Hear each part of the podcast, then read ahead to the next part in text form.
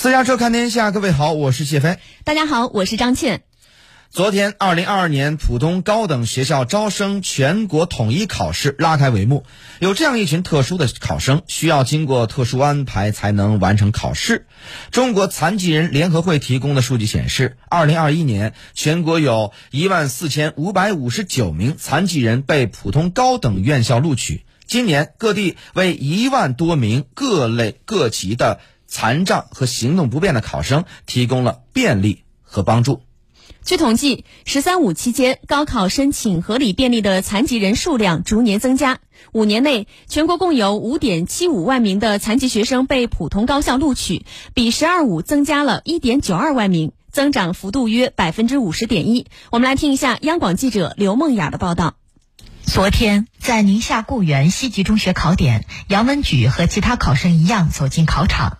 不同的是，考点专门为杨文举设立了只有一个人的高考考场，来完成他的人生大考。杨文举是西吉县沙沟乡人，今年二十一岁的他先天视弱，十岁时视力完全丧失。二零零九年，杨文举进入了宁夏特殊教育学校，开启了他的求学之路。在那里，我不仅学到了知识，我在那里主要学到的还是生活的技能，还有那个自强的精神嘛。从小学到初中再到高中，杨文举一路刻苦学习。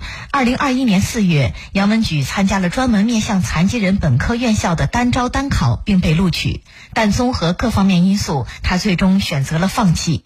在他心底，他更想参加普通高考，上一所自己心仪的医学院。我的第一志愿是学习政治平安，第二志愿呢，想当一个。特殊教育老师把我的所学，把我对这个残健融合的这个理解，还有对社会的认知，去传给他们，让他们也知道我们除了看不见，其他的都能做。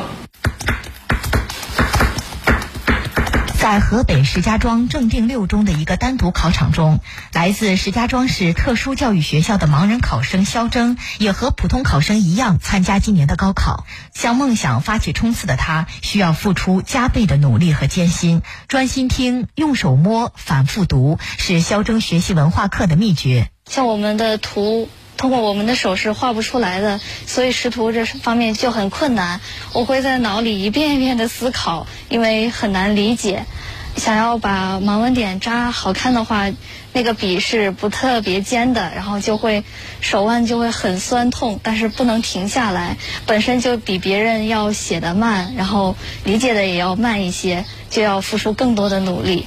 从进入特殊教育学校的第一天起，肖征就开始学习看盲文教材、背盲文资料、用盲文试卷答题，在考试要求的时间内，用手摸索出试卷刻印的痕迹，再通过盲文作答。而作为一名艺考生，要学好专业课，就更是难上加难。学习爵士鼓的日子，他一次次被看不见的鼓槌敲疼手臂。敲鼓的时候不知道位置啊，鼓槌会敲到自己啊，鼓槌会断掉啊，或者说会飞出去啊，这都是很常见的事情。呃，但是我相信熟能生巧，只要一遍一遍的去练，手上就会有肌肉感，然后就会克服。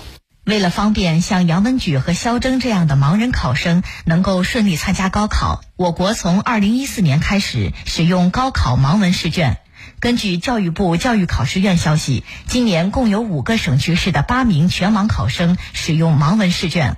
在作答时间上，盲文试卷的作答时间为普通试卷的一点五倍。而针对其他视力障碍考生，也会采取印制大字卷、免听力考试、专人引导、优先进入考场等方式，为他们提供考试的合理便利。能参加普通高考，让这些盲人考生多了一种人生选择，而他们也对未来的大学生活充满期待。虽然生活上有难度，学习上也有难度，但是呢，人一定要有梦想，唯有读书能改变我们的命运。所以呢，我就呃努力的去学习。如果我能考上心仪的大学，我觉得我一定非常快乐。然后和几个朋友一起到湖边散步，我们会唱着歌。然后也许会和三五好友去建立一个乐团，然后我去做一个很帅气的鼓手。回想以前的我，虽然有苦，但快乐更多。